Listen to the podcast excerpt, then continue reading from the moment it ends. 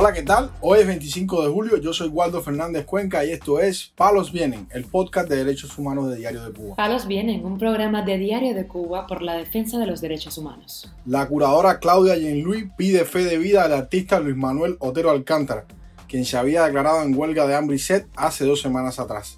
Madre cubana ratifica que su hijo no irá al servicio militar, a pesar de que el régimen endureció las penas en el nuevo código militar.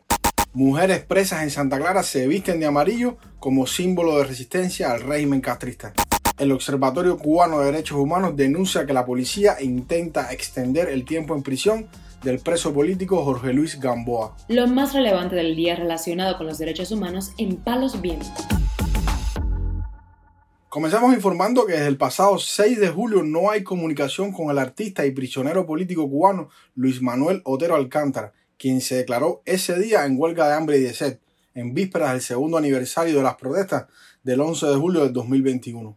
Su pareja, la curadora de arte Claudia Jean-Louis Hidalgo, dijo al portal ADN que no ha podido comunicarse o recibir noticias directas de Otero Alcántara hasta el momento.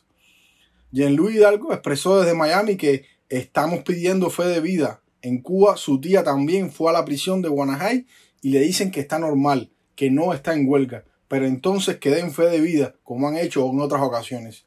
Estamos preocupados por lo que pueda estar sucediendo y en el estado en el que pueda estar, dijo la curadora y artista.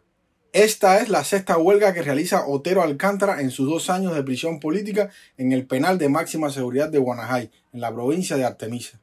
Según relató, en esa fecha Jean-Louis Hidalgo, el artista se comunicó con ella vía telefónica el 6 de julio para informarle que entraba en huelga para exigir su liberación. Luis Manuel se encuentra en estado delicado de salud, pues ya las últimas huelgas le han provocado serios agravios. Estamos desesperados, muy preocupados porque su vida está en peligro, expresó Jean Luis Hidalgo. Otero Alcántara fue arrestado cuando intentaba unirse a las manifestaciones pacíficas que tuvieron lugar el 11 de julio del 2021 en todo el país. Al año siguiente fue condenado a cinco años de privación de libertad por los supuestos delitos de desórdenes públicos, desacato y ultraje a los símbolos patrios. Informamos además que en medio de un clima de rechazo al servicio militar en Cuba, al cual cada vez más familias se oponen, la Asamblea Nacional del Poder Popular aprobó este jueves la ley del Código Penal Militar, que impone una sentencia de hasta cinco años de privación de libertad a los jóvenes que deserten o intenten evadir esta obligación.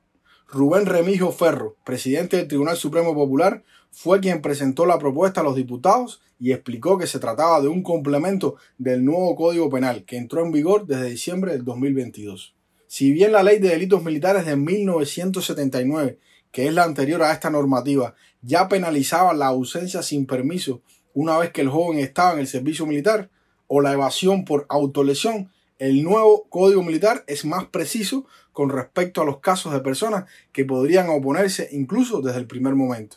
Raiza Velázquez, residente en La Habana, es una de las madres que se niega que su hijo, Josué Menéndez, de 18 años, pase el servicio militar y así lo ha expresado. Hemos sido citados, hemos sido reprimidos, hemos sido amenazados de que va a ir preso y a raíz de esta nueva ley del Código Penal, donde dicen que los jóvenes que se que se opongan a entrar al servicio militar pueden tener hasta cinco años de prisión, pues yo volví a decir en las redes sociales que no estoy de acuerdo con que mi hijo vaya al servicio militar, que tendrán que matarme a mí para tocar a mi hijo, porque si mi hijo no está de acuerdo con, con este sistema, yo tampoco, y yo no soy confiable y no me dejan trabajar ni me dejan hacer nada en este país, pues mi hijo no tiene nada que hacer en el servicio militar. Y vuelvo y repito que vayan al servicio militar los hijos de los militares, de los que defienden este país, porque yo soy opositora 100%, no estoy de acuerdo con este sistema, mi hijo tampoco, por tanto y demás, eh, mi hijo no va a ir al servicio militar y que me traigan a Isel González García, que dijo en la ONU que el servicio militar en Cuba era voluntario. Y voluntariamente mi hijo no se quiere presentar.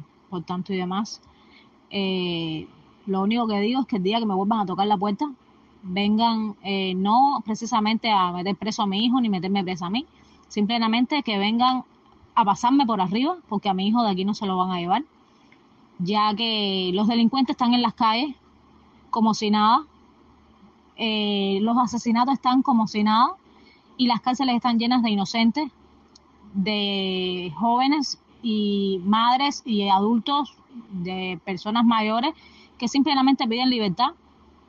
Y este país está patas arriba, por tanto y demás, eh, no entiendo por qué sacan leyes para jóvenes, para adolescentes y no para los delincuentes que están en las calles. También Leandro Pupo Garcés es un padre que se niega a que su hijo, de 16 años en la actualidad, pase el servicio militar, aunque precisa siempre que la decisión es de su hijo y que él se limita a respaldarlo. Pupo Garcés ha declarado que a su hijo no le interesa la vida militar, él lo que quiere es seguir estudiando, ha aclarado.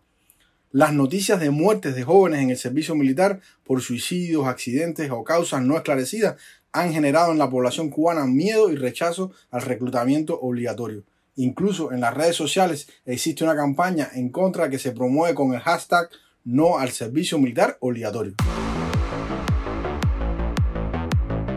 Palos vienen. También damos a conocer que varias presas de la cárcel Guamajal de mujeres en la ciudad de Santa Clara, entre ellas la activista Donaida Pérez Paseiro, comenzaron a vestirse de amarillo como símbolo de la resistencia en la isla y de apoyo a la campaña Para la Calle, confirmó la Asamblea de la Resistencia Cubana con sede en Miami.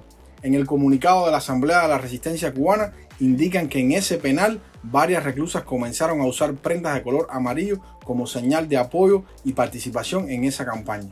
Rosabel Sánchez Correa, hija del preso político Loreto Hernández García, recibió una llamada telefónica de su esposa, Donaida Pérez Paseiro, quien le comunicó que fue amenazada con ponerla en una celda de castigo por haberse solidarizado con una reclusa castigada por usar un pañuelo amarillo, informa el portal ADN. El jefe provincial de cárceles y prisiones de Villa Clara, Joel Aparicio Capote, le dijo, mira Donaida, aquí nosotros no somos bobos y sabemos que ese colorcito amarillo es el color de la resistencia y significa que son parte dentro de esa campañita de Palacalle. Si eso sigue tomando fuerza, aquí te vamos a desaparecer. Unas horas antes, Pérez Paseiro había sido conducida a la sala de penados del Hospital Provincial Arnaldo Millán Castro para visitar a su esposo, recluido allí por problemas de salud desde el mes de junio. Donaida aseguró en la llamada que ese caso no es el único, sino que ya son varias las presas que comenzaron a usar prendas de vestir de color amarillo en señal de protesta e identificadas con la campaña. La campaña para la calle fue lanzada desde Cuba en 2019 por miembros de la oposición interna de diferentes regiones y provincias del país. Para finalizar, informamos que el Observatorio Cubano de Derechos Humanos vía Twitter denunció que el preso político Jorge Luis Gamboa Román ha sido víctima de una falsificación de sus huellas por parte de la policía del municipio tunero de Amancio Rodríguez.